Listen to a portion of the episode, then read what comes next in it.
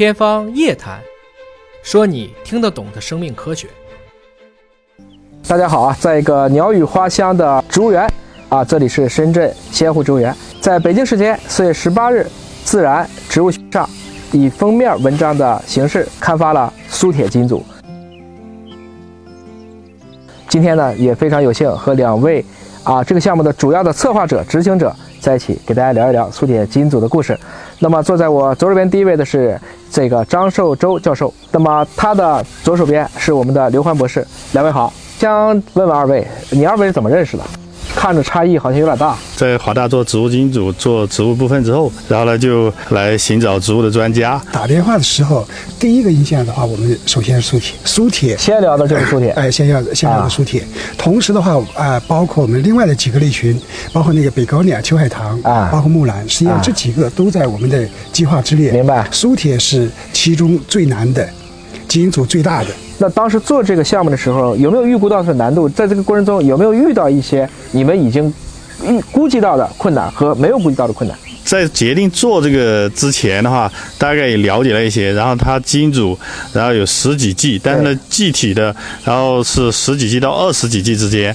然后当然也知道了，呃，它一定的困难，但起初是呃迎难而上的。我们还请张教授来给我们讲一讲，为什么叫攀枝花粗铁，以及为什么选攀枝花苏铁。实际上我们在研究过程当中啊，有好几个方面的问题啊。第一个问题的话，是我物种的选择，选择哪一个啊？因为整个苏铁木的话是有三百六十多个种，有十个属，两个科。那么这里面的话是选择哪一个类群？选择中国的类群还是选择外国的类群？然后选择基因组小的还是选择基因组大的？嗯选择基部的还是选择进化的？哎，然后这个里面的话是核心的第一个问题。然后我们根据最新的研究结果，在整个苏铁木的进化过程当中，苏铁科是最基部的。苏铁科里面的攀枝花苏铁、呃苏铁，还有呃台东苏铁这几个是最基部的，就在整个苏铁科里面，它又是最基部的。所以我们选择对象的时候，往往我们选择最早分支的这个类群。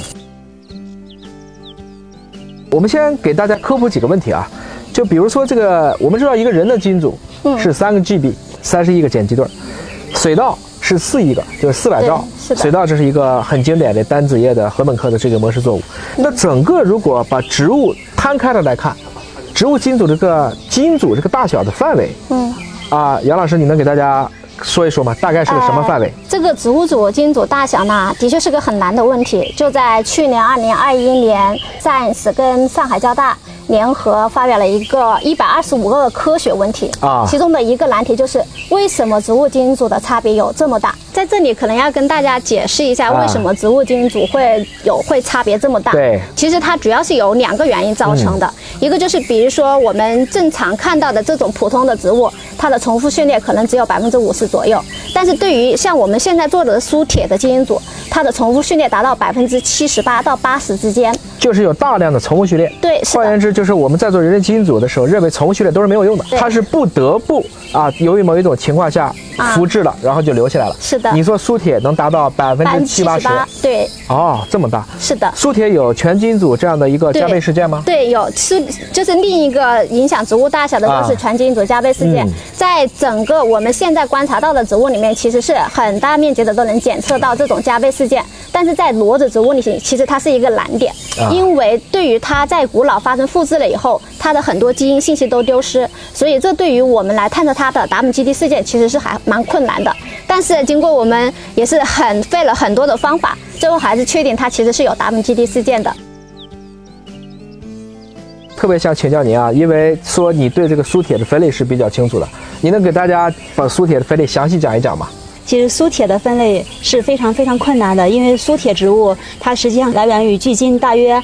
二十二十到三十个百万年的一次快速辐射演化，所以物种其实都非常的年轻，两三千万年一个快速辐射演化，对，是吧？是在这一块快速的扩张，所以苏铁的物种其实它非常的年轻，因此而且再加上它它进化速率非常的低，嗯，它可能是那种活化石植物，它进化速率很低，所以它其实它积累的变异是非常有限的，因此苏铁的反映在它的形态上也是这样子的，它形态上很多一些特殊的一些类型，它可能是一种生态型，不是基因型。对，它可能并不能代表一个真正的一个呃，我我们认可的那种，就是我生殖隔离啊，或者说这样一个比较经典的生物学的一个种的概念。哎，明白啊。所以苏铁的分类是非常困难的，因此啊，对我们在本一项目中采取了特殊的方法，然后来对于目前已有的所有的苏铁的植物进行覆盖式取样。所有的苏铁？对，我们我们三百多种，对，全部测了。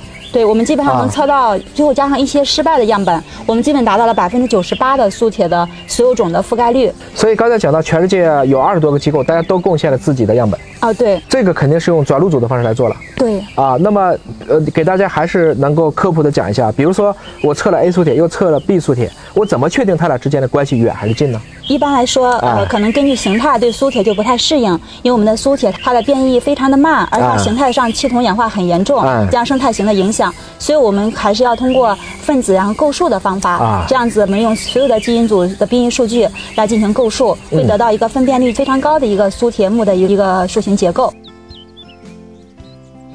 啊，我请到的是苏铁基因组的另外一位重要的作者，华大的王思博老师。大家好，大概在三点五亿年前，我们地球是被孢子植物所主宰。什么叫孢子？孢子植物顾名思义，就是通过孢子来进行繁殖。孢子植物呢，主要包括五类，就是藻类植物、菌类植物、第一类植物、苔藓植物，还有蕨类植物。但是孢子植物它们的繁殖方式呢，就比较有些欠缺。它的缺点就在于第一。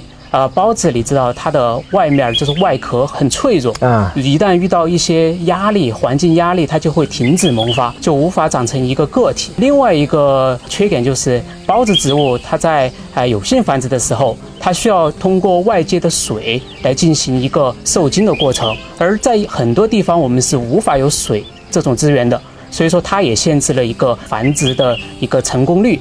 所以说，这就让种子植物的进化应运而生了。那苏铁的这个作为最早的种子植物，你觉得它有什么特殊之处吗？它的种子？是的，呃，为什么种子植物它的繁殖率要高一些？呃，为什么种子植物最后会现在是我们地球上所看到的主要的一个呃植物类型？是因为种子植物有很强的繁殖的效率。首先呢，种子植物它的外面像苏铁的种子有一层很厚的呃呃外皮外壳。这样就能保护外界环境对它的一个呃冲击。嗯，另外呢，种子植物它也有一些防御的机制，比如说苏铁的种子里面它有苏铁苷。它是一种有毒性的，对于生物或者是动物、人吃了之后会造成一种肝的衰竭。除此之外呢，呃，苏铁这种种子植物啊，它们会有一个机制，这个机制就是休眠的机制。什么叫休眠的机制？就是在遇到一些环境压力的时候，比如说洪水啊、大火这些压力的时候，种子它会选择性的不发芽休眠。这样的话，就跨过了一个时间的维度。在这个过程中，你看到一些非常有意思的关键性的基因吗？是的，我们也是希望通过苏铁这种最基部的种子植物基因组来探索一下种子植物在进化过程当中有哪些基因扮演着一个重要的角色。对，比如为什么突然出种子了？我们在苏铁基因组挖掘呃过程当中啊，发现苏铁基因组有一类基因 Q 品这个基因家族就大量的扩张。这一类基因家族会编码两类蛋白，一类。叫种子萌发蛋白，另一类叫种子储存蛋白。然后进一步的分析之后，我们发现啊，种子储存蛋白才是真正呃在苏铁里面急剧扩张的。种子储存蛋白就是让种子积累足够的能量，对，防止它在一个特别比如说不好的时期，它还能坚持下来。对，有意思的是，我们进一步的研究发现啊，这种种子储存蛋白它和抗菌肽的序列很相似，所以说它可能不仅有。营养的功能还有一个抗菌的作用啊，防止其他的一些微生物对它的侵蚀，是这样一个过程。苏铁的精子据说是有尾巴的，对，是的啊。那但是后面我们知道了，精子就没尾巴了。你们搞清楚了为什么开始有，后来就慢慢就没有了呢？苏铁基因组项目去尝试一下，为什么这个精子的鞭毛会会丢失？我们对于那个精子的结构的蛋白基因进行了一个系统的比较分析之后，我们发现呢，啊，在苏铁和银杏里面还保留着几种很关键的呃结精子鞭毛结构的基因，但是呢，在麻藤类，就是其他的种子植物啊，呃，包括开花植物，就完全丢失了这些基因，就是这个节点差不多，就是在这个点上就没了。是的。我还在苏铁园，已经是快到傍晚了啊，空气越来越好，鸟叫的越来越勤了。这里是仙湖植物园，我们还在聊苏铁金组。坐在我旁边的是我的同事李林周老师。李老师，我听说你是专门属于四川唐门的，就玩毒的。因为他们告诉我，这个苏铁的毒蛋白这一部分主要是你发现的，这部分的整个的功能，或者说它怎么就会有毒了？其实苏铁的话，就我们之前也聊过，就是苏铁其实是有毒性的，因为苏铁作为一种常见的一种观赏植物嘛，很多有时候动物啊都会误食这种苏铁，吃了之后就会产生恶心啊、呕吐啊、啊腹泻这种情况。你你有试过吗？我没有试过啊。然后我们这一次呢，就发现在这个苏铁的基因组里面。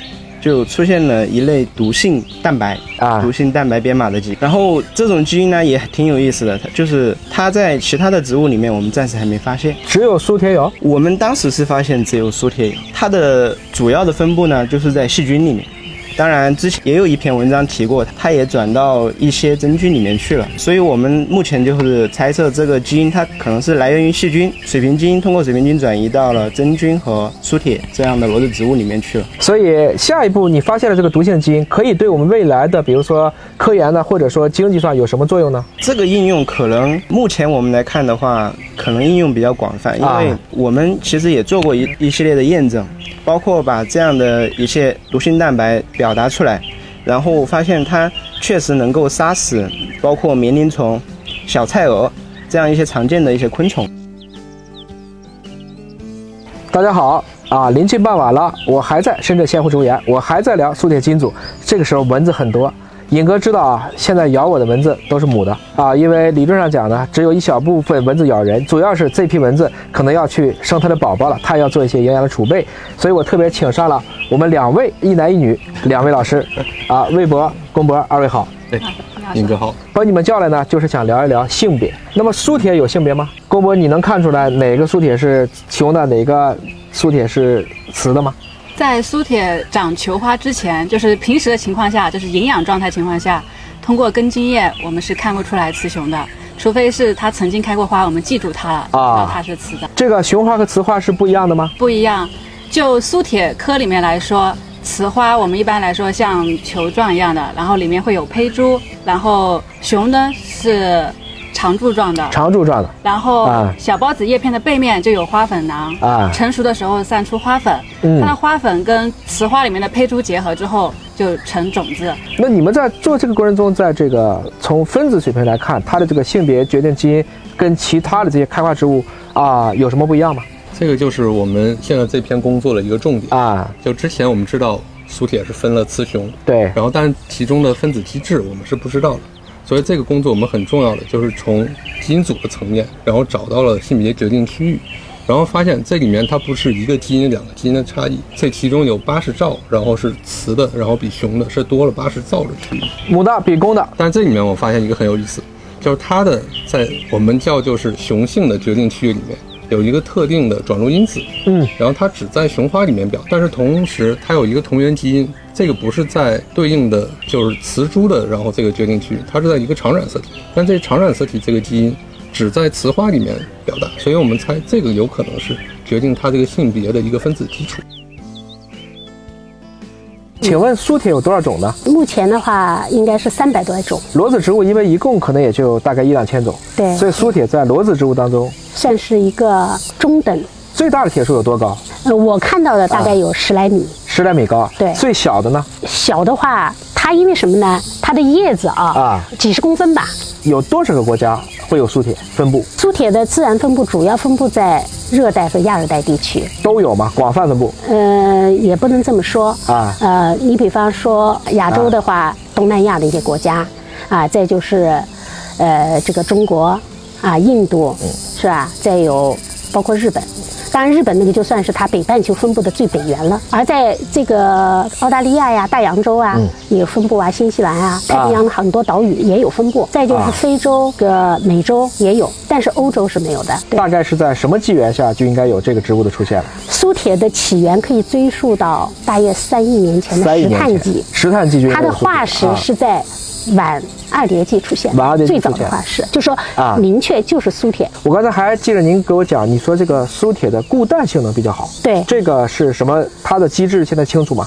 嗯，它是这样，苏铁有一种非常特殊的根，叫珊瑚根。为什么叫珊瑚根呢？因为它那个根呢是一种外向性的背地的根，背地。然后呢，它又是二期分叉啊，所以。